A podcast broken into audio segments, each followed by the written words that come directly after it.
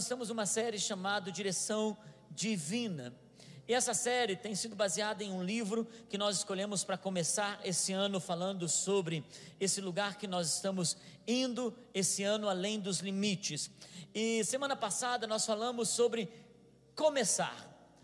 Eu contei a história de uma mulher que começou com um centavo de dólar e manteve a sua postura em Deus ao ponto de chegar em uma idade e ser uma das principais filantropas da, dos Estados Unidos e ser acolhida até pelo presidente da República, do presidente dos Estados Unidos. E o que algo pequeno pode construir a nossa vida, a história que nós queremos contar, algo pequeno que nós fazemos pode mudar e tornar em tragédia a história que nós vamos contar lá na frente.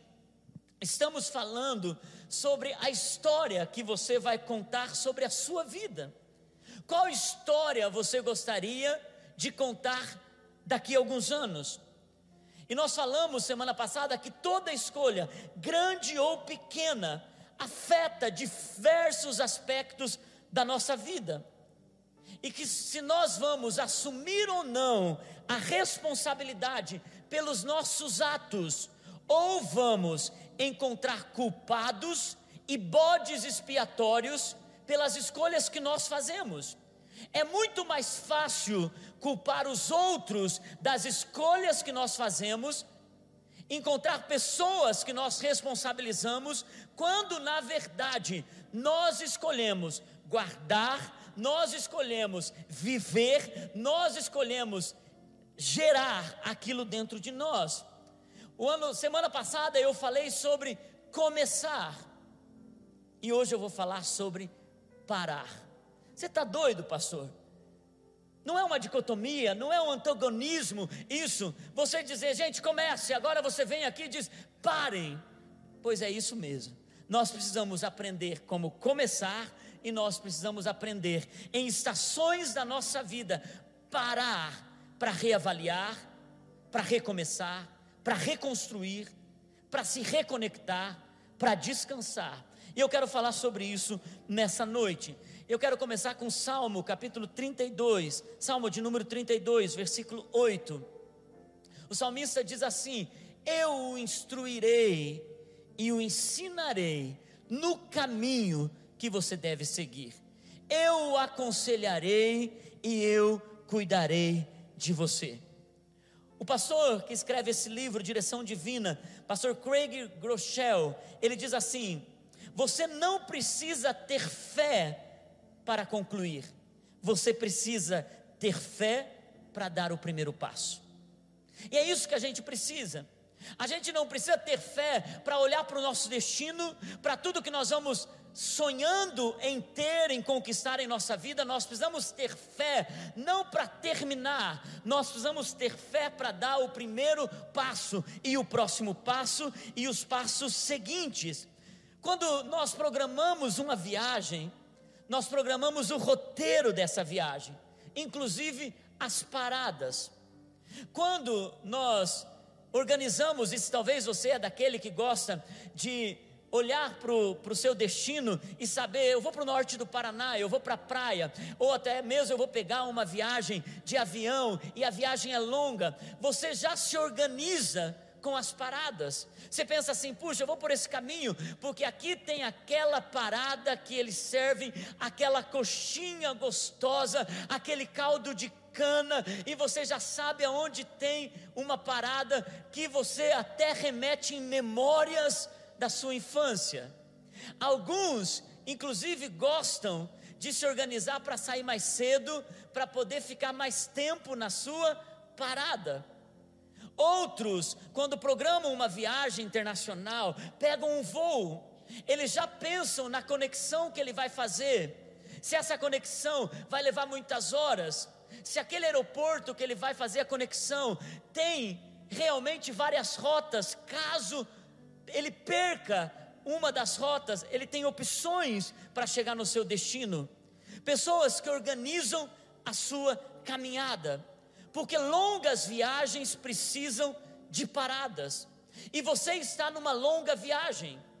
Você não está numa jornada de 10, 15, 20, 30 e 40 anos. Você projeta dentro de você casar, ter filhos, você projeta viagens, você projeta conquistar coisas profissionais, você projeta na sua vida ter filhos, netos e até bisnetos, e nós declaramos: vocês terão vida longa, eu terei vida longa, eu terei abundância de anos para experimentar o que Deus projetou sobre a minha vida, porque nós estamos numa longa viagem, e para uma longa viagem, precisa de paradas. Precisa parar, repensar, ver o que nós precisamos fazer no meio do caminho. Precisamos entender o que vai nos dar alegria ou não. O que você precisa parar que você está fazendo que pode parar você. Que pode fazer você ficar paralisado na sua jornada.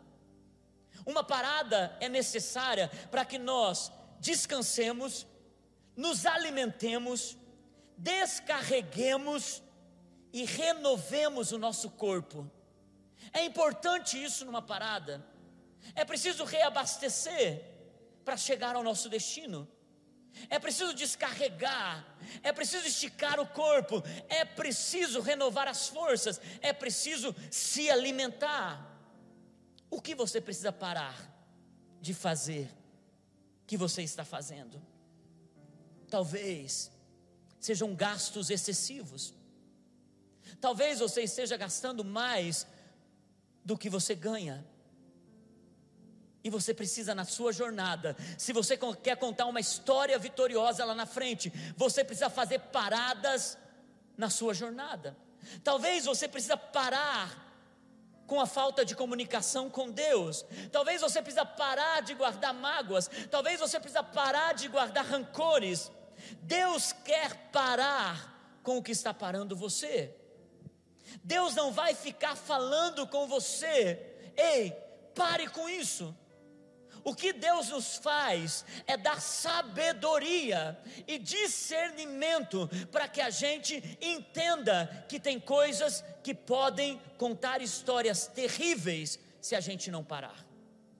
Nós não vemos, na maioria das vezes na Bíblia, Deus falando com voz audível. Na maioria das vezes, nós vemos Deus dando sabedoria ao homem e discernimento para ele saber o caminho que ele está levando. E é por isso que uma sabedoria de forma produtiva faz com que você pare com inteligência. Tem gente que parou, mas não foi inteligente, porque parou sem propósito, parou sem avaliar que essa parada pode fazer você ficar muito tempo sem cumprir o teu propósito. Algumas pessoas deixaram de fazer coisas que Deus não pediu que você deixasse de fazer, porque pararam sem propósito. Queridos, parar nem sempre significa desistir. Quando paramos porque alguma coisa deu errada, é o pior momento de parar. Porque quando alguma coisa dá errada, nós precisamos nos levantar e continuar para recomeçar aquilo que nós erramos. Mas muitas pessoas param porque algo deu errado. Muitas pessoas enfrentam desafios e elas param. Paradas estratégias, elas são sabedoria na jornada paradas sem inteligência limitam você de chegar no seu destino.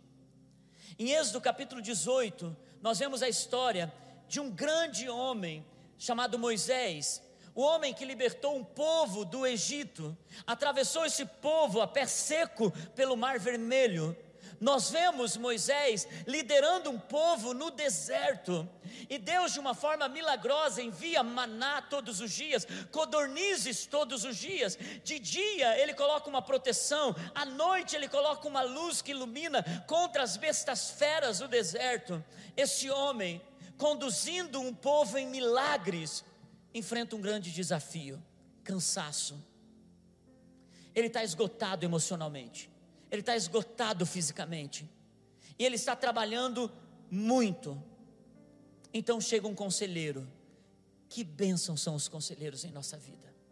Que bênção são as pessoas que param por nós, que nos ouvem, nos chacoalham, nos chamam a atenção, dizem o que, aonde nós estamos errando, falam: pare, pare de fazer isso, e nos dão uma nova expectativa de futuro. E Moisés encontra o seu sogro. Ele sequer, eu fico imaginando, sequer teve tempo de dar atenção para o sogro, mas olha o que o texto diz em Êxodo capítulo 18, versículo 13, diz: No dia seguinte, Moisés assentou-se para julgar as questões do povo, e este permaneceu em pé diante dele, desde a manhã até o cair da tarde. Quando seu sogro viu tudo o que ele estava fazendo pelo povo, disse: Que é que você está fazendo? Por que só você? Por que só você se senta para julgar? E todo este povo espera em pé, desde amanhã até o cair da tarde. Próximo versículo 17, eu acho. Respondeu o sogro de Moisés: O que você está fazendo não é bom. Diga comigo: O que você está fazendo não é bom. Coloque a mão no seu coração e diga: Ei, o que você está fazendo não é bom. E talvez você tenha liberdade para falar à pessoa que está do seu lado, diga para ela: ei, talvez o que você esteja fazendo não seja bom. Por que Jetro falou isso? Porque Moisés levantava quatro horas da manhã e ele atendia aquele povo, imagine, tinham três milhões de pessoas. Se 500 mil pessoas precisavam do conselho de Moisés, se alguém pegasse uma senha em 2018 e tivesse um problema para resolver, a próxima vez que ele iria se encontrar com Moisés era em 2030, 2040. E Moisés atendia das quatro da manhã às oito da noite. Ele estava cansado, até que chegou um momento que Jetro disse: Ei, não é bom o que você está fazendo. Próximo versículo. Você e o seu povo ficarão esgotados pois essa tarefa é pesada demais. Você não pode executá-la sozinho. Agora ouça o meu conselho, que Deus seja com você, seja você o representante do povo diante de Deus e leve a Deus as suas questões. Então, o que o sogro aconselhou: separe líderes de 100, líderes de 50, líderes de 10, e você lidera essas pessoas, e essas pessoas podem atender o povo, não vai ficar tão pesado para você. As primeiras organizações de grupos pequenos, de célula, de grupos de crescimento, aconteceu através de Jetro. Então, no versículo 24, diz que Moisés aceitou o conselho do sogro e fez tudo como ele tinha sugerido parar. Moisés precisou parar. E eu encontro alguns princípios que eu quero deixar com vocês nessa noite. Moisés precisou parar, porque ele precisava discernir também o tempo da sua parada. Toda parada você precisa discernir o tempo da sua parada, para corrigir o que tiver que ser corrigido. Nós precisamos corrigir o que precisa ser corrigido para chegar no nosso destino.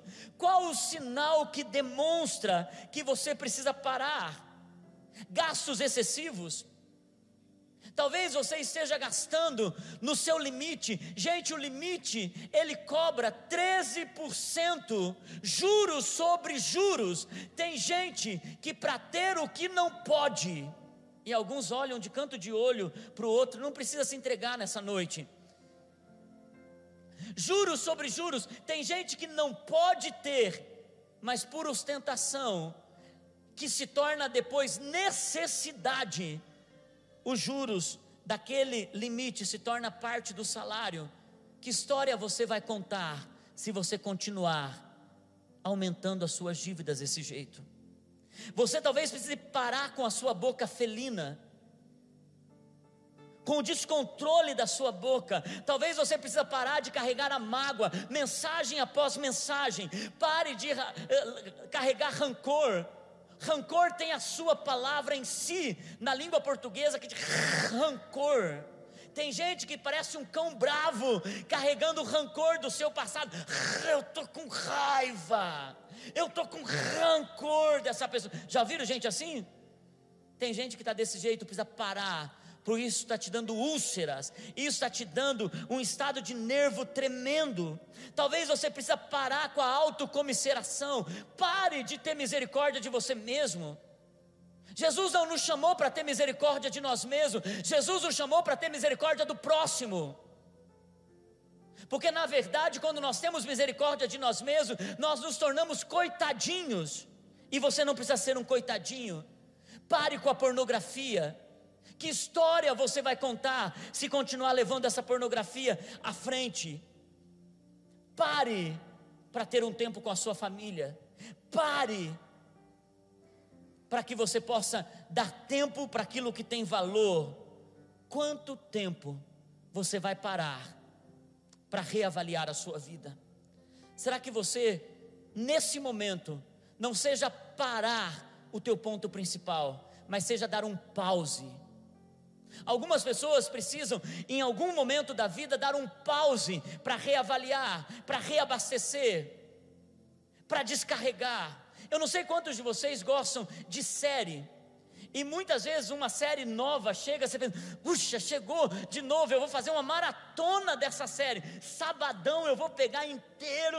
Olha, vou à tarde, duas horas, eu vou terminar só duas horas da manhã. Então, ter, no terceiro episódio, você precisa dar um pause para fazer mais pipoca, para ir no banheiro, para pegar um suco, para fazer o que precisa ser feito e voltar para continuar. Às vezes a gente precisa dar um pause e na vida e na jornada também é desse jeito. A gente precisa dar um pause. Será que você perdeu a alegria de fazer algo na vida? Será que você perdeu a alegria de continuar? Dê um pause. Talvez você esteja no automático. Repense. Você precisa ser a melhor pessoa que Deus chamou você para ser. Você precisa ter o melhor casamento que Deus chamou você para ter. Você precisa ter realização profissional que Deus chamou você para ter. Você precisa viver em plenitude de vida. Então é necessário pausar, é necessário fazer paradas no meio do caminho, é necessário se reconectar. Direção divina para parar de fazer algo. Não parem muito tempo. Aqueles que param muito tempo podem ficar no meio da jornada. Cuidado com a parada. Alguém tem que dizer o tempo de recomeçar a viagem novamente. Alguém precisa dizer: Ei Moisés, você está se arrebentando, homem, faça isso. Lá em casa, quando a gente vai viajar, seja de, de, de avião, seja de, de carro, Naine é a pessoa que está mais focada na chegada do que na jornada. Ela está sempre, porque ela é muito matemática, ela está sempre dizendo: faltam quatro horas, faltam onze horas, amor, não dá tempo da gente fazer uma parada muito longa. E geralmente, para mim, o mais importante é a parada. Eu gosto é da parada, eu gosto é da comida da parada. Muitas vezes a Naine chega e ela diz assim: amor, nós vamos parar aqui. Pega uma fruta. Pega uma fruta para você comer no meio do caminho, mas o que eu gosto mesmo é parar, porque naquele lugar tem aquele pastel, aquele pastel gostoso, e pastel gostoso é pastel cheio de óleo, pastel gostoso é aquele pastel frio, na estufa, não é? Para que estufa se é frio? Mas não é aquele pastel que parece, aquele pastel é gostoso demais da conta. E ela diz: amor, pare, mas não coma o pastel, porque o pastel te dá refluxo, e de você na viagem toda vai ficar. Eu vou ter que aguentar você na viagem toda. Ela diz assim, como uma fruta, mas não adianta, gente. Ainda me falta domínio próprio contra o pastel, porque coisa boa é o pastel de estrada. Quem pode dizer amém? Aí, ó, tá vendo como tem mais gente que gosta de pastel também? Mas a Naine sempre está dizendo assim: amor, não pode ficar muito tempo, amor, abastece rápido. E eu, quando vou parar, gente, não é, não é, é para ir para o banheiro, mas é para curtir o banheiro, é para curtir a parada, é para conversar com a pessoa que está ali, é para dar uma esticada. E se ainda tiver uma coisa diferente, vamos dar uma olhada. A Naine, não, amor, nós temos horário para chegar. E é importante na jornada parar, mas é importante na jornada alguém que diga: ei, vamos continuar. Ei, você não pode parar muito tempo. Ei, você já comeu, você já se alimentou, você já descansou, você agora já se reabasteceu, então levanta e segue. Parada é importante, mas nós precisamos de gente. Gente, eu já vi tantas histórias de pessoas que falaram: Eu vou parar, e não recomeçaram outra vez. Deram muito tempo na parada, desfrutaram demais da parada. Eu vou parar de vir para a igreja, eu vou parar de, de ser é, é, bondosa, eu vou parar, e as pessoas começam a colocar muitas desculpas no eu vou parar. E aquilo se faz, se torna parte de quem você é. Parar e entender melhor o caminho de Deus. Entenda o caminho de Deus. Às vezes, nos desviamos da rota pouco a pouco. Às vezes, a gente não percebe que está fazendo escolhas tolas na nossa jornada. O segundo princípio que eu encontro com a história de Moisés, qual o propósito da sua parada? Moisés, você vai parar mas vai parar para você se tornar melhor. Por isso eu quero aconselhar vocês nessa noite: não pare, porque você está com medo. Não pare, porque você está com medo de prosseguir. Não pare, porque você está com medo de continuar. Não pare, porque você está em confusão mental. Não pare, porque você está confuso em relação a algumas coisas. Não pare por preguiça. Não pare, porque você está magoado. Não pare. Pare apenas para se recarregar e para fazer e refazer conexões. Se você precisa parar para se reconectar com Deus, se reconectar com a sua família, se reconectar com o próximo, faça paradas estratégicas. Tem pessoas que na jornada, quando fazem uma viagem longa, elas são, são tão cuidadosas na escolha dessas viagens, que elas preparam um lanche para o meio do caminho. Elas preparam tudo para que elas não tenham problemas. Eu e Naine não somos organizados. Se não tiver parada no meio do caminho e tiver um acidente, nós morremos de fome, gente.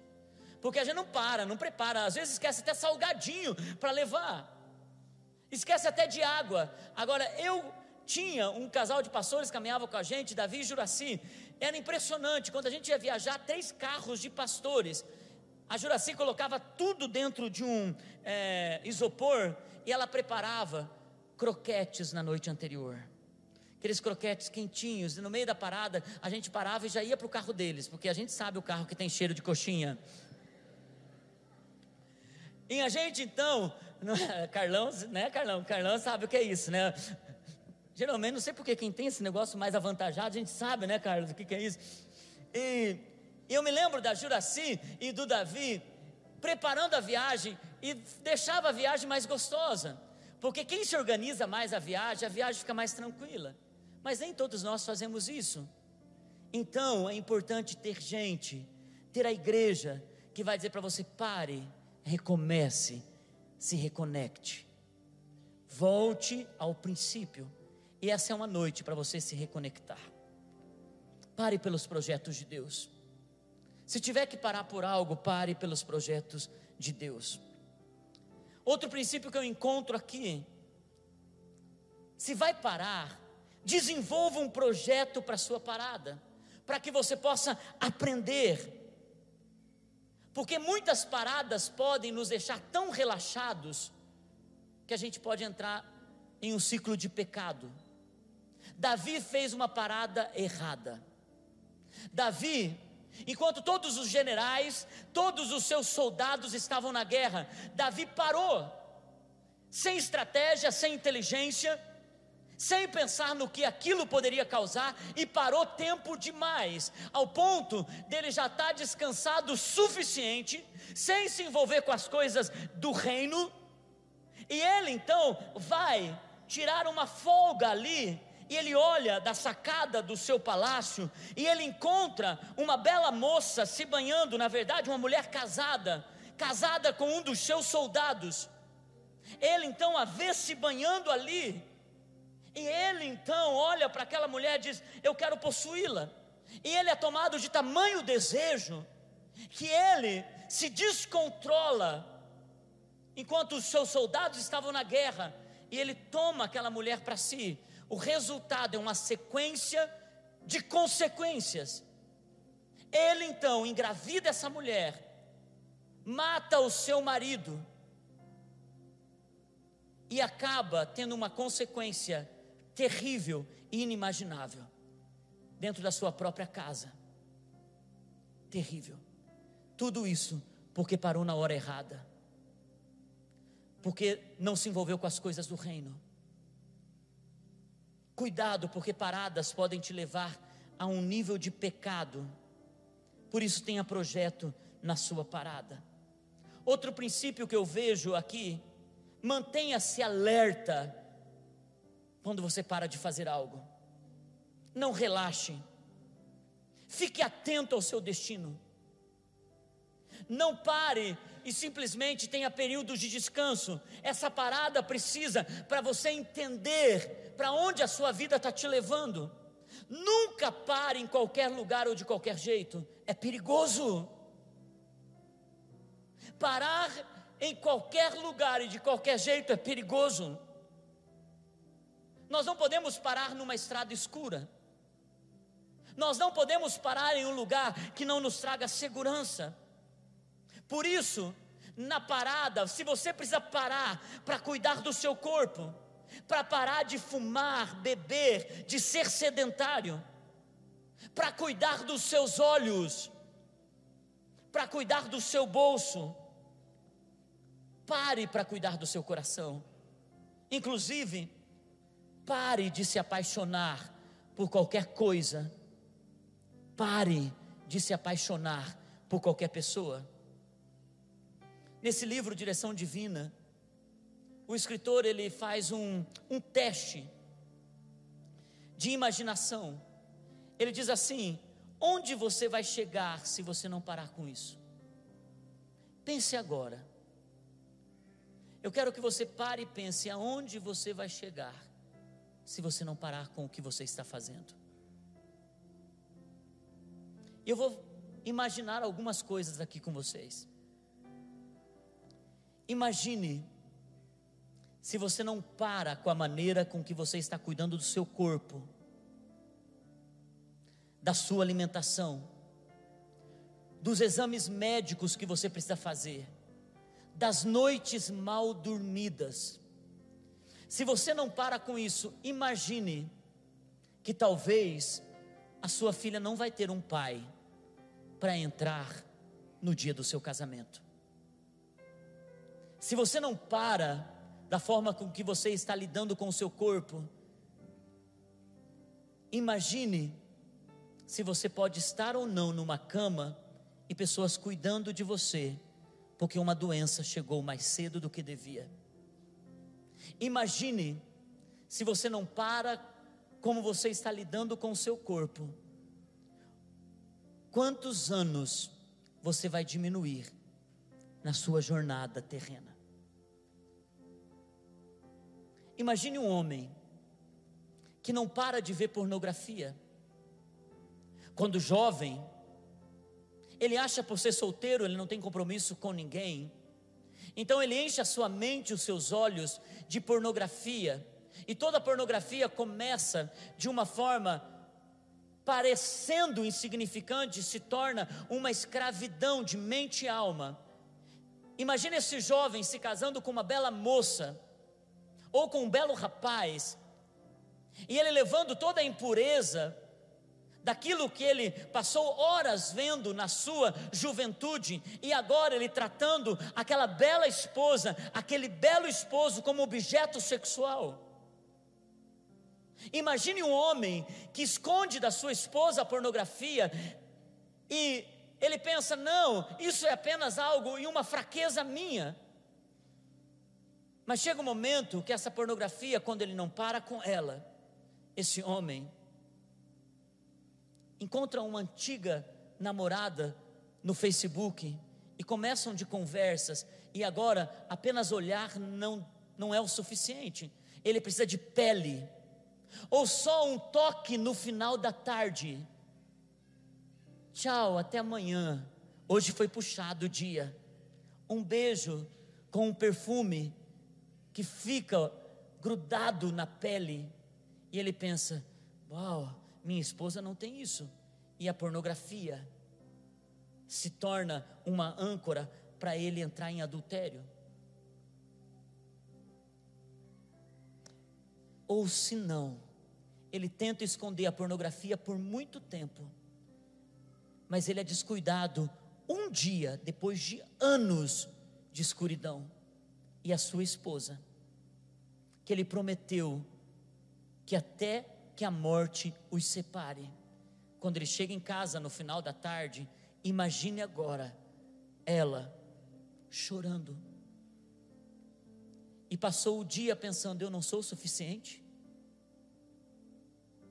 eu não consigo dar o prazer o suficiente.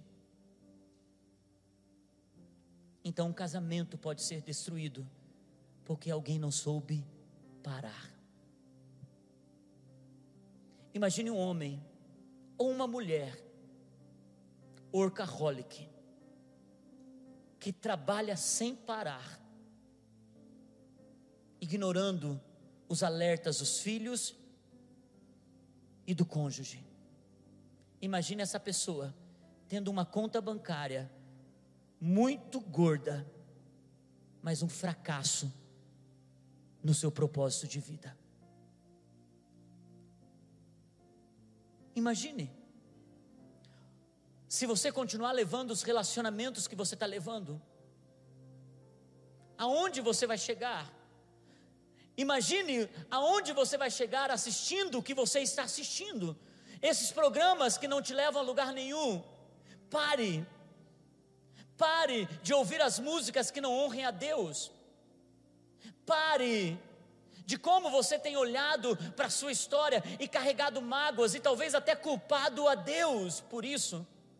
Talvez você seja um controlador dentro de casa e talvez você precisa parar e reavaliar, porque talvez todos vivam com medo não porque você disciplina em amor e você está conduzindo a sua família a um destino, mas porque você é um tirano dentro da sua casa.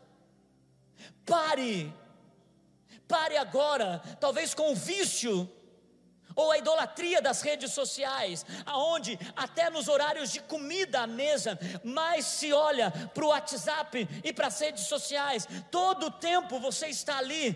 Pare Parar na vida, parar na jornada é importante. Reavaliar, se reconectar conosco mesmos.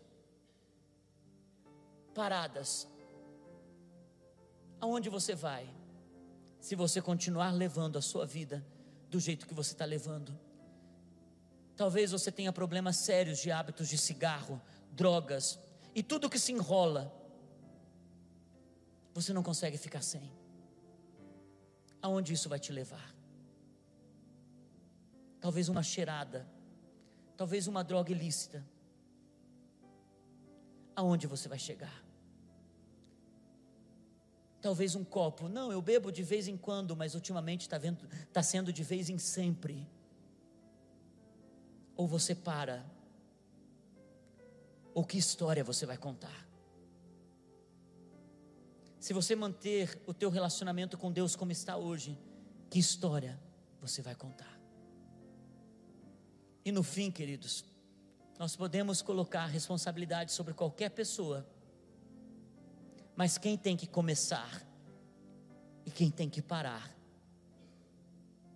tem a ver com você mesmo, com mais ninguém. Porque no final das contas, você é que vai contar a sua história. Eu tenho uma boa notícia. Você tem um Deus que te instrui, e eu encerro com esse salmo 32 que nós lemos no começo dessa palavra. Salmo 32, versículo 8. Ele diz assim: Eu o instruirei e eu o ensinarei no caminho que você deve seguir. Eu não sou Jetro, mas eu venho aqui para dizer para você nessa noite: o que você está fazendo não é bom. Você está esgotando você e aqueles que te cercam. Mas eu te aconselharei. E o mais lindo desse salmo é Deus dizendo: Eu cuidarei de você. Eu cuidarei de você. Só entregue a sua história para mim. E faça um pit stop na sua jornada. Com inteligência. Para recomeçar. Para reconstruir. Vamos nos colocar em pé.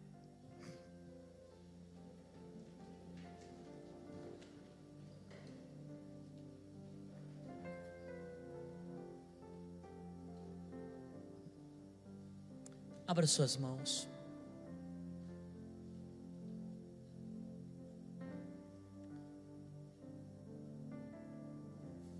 Nós só podemos julgar a nós mesmos, jamais o próximo. Porque a Bíblia diz que quando nós colocamos uma régua de medir para julgar o próximo, o julgamento sobre nós é muito maior. Talvez você seja uma pessoa muito crítica e você precisa parar, porque tudo ao teu redor você critica. Prova de que você talvez precise parar com a crítica é que as pessoas ao seu redor não aguentam mais, porque você não entrega valor a elas. Talvez você, desde o começo dessa mensagem, ou desse culto, o que você mais fez dentro de si foi criticar. Eu não sei o que você precisa parar nessa noite, mas algumas pessoas, elas precisam parar nessa noite. Como um pit stop estratégico, rápido, só para se alimentar mais, para ter, prazer novamente na vida, para trazer alegria de novo que fugiu de você, para se encontrar consigo mesmo, para parar de olhar para os outros e olhar para si. Mas alguns aqui estão perto de um abismo sem fim. Você já sabe que não tem mais domínio sobre as coisas, controle sobre as coisas. Talvez você esteja lutando com questões que você já não consegue mais vencer e você não consegue mais parar.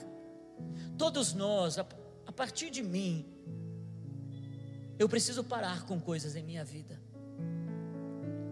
E nós vamos orar nessa noite pedindo a graça do Senhor. A maioria de nós, talvez, tenhamos que parar estrategicamente, se reconectar, reabastecer. E você vai ficar aí no seu lugar, porque você sabe para onde você está indo. Mas algumas pessoas precisam vir para o altar, porque elas já não dão conta de parar sozinhas. E elas precisam de uma ajuda sobrenatural. E talvez uma parada que você fez há algum tempo te levou a esse ponto que você está hoje. E você não está conseguindo se reerguer, recomeçar. Se você está enfrentando duros momentos, eu quero convidar você que venha aqui à frente. E você diz: Eu preciso parar isso porque senão a história que eu vou contar vai ser trágica.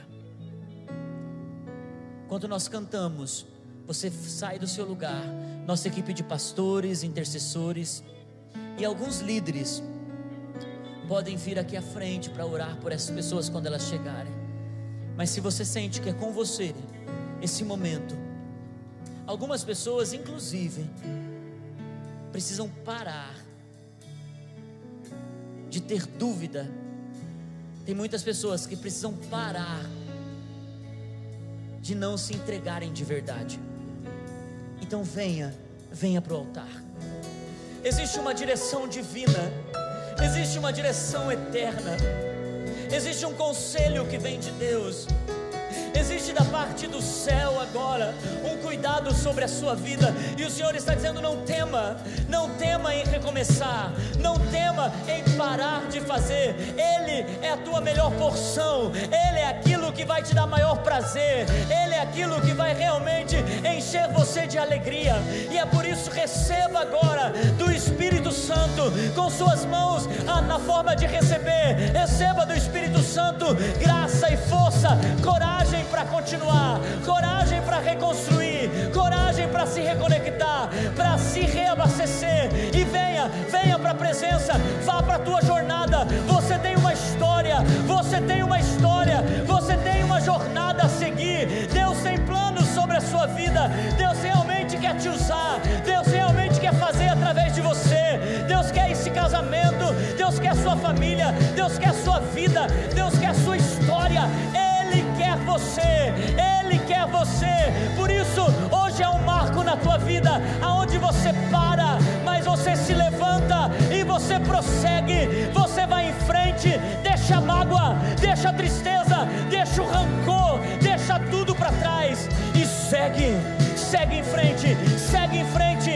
Pare agora para receber do alto força e direção divina de Jesus, em nome de Jesus, em nome de Jesus. Ore comigo assim, diga: Meu Deus e meu Pai, eu recebo coragem, força, unção, inteligência, sabedoria, estratégia para que a minha parada seja para me reconectar com tudo que eu perdi eu desejo me reconectar com a minha origem de filho amado do Pai. Eu recebo toda a força que vem do alto, em nome de Jesus. Amém e amém. Amém. Amém. Aleluia, aleluia.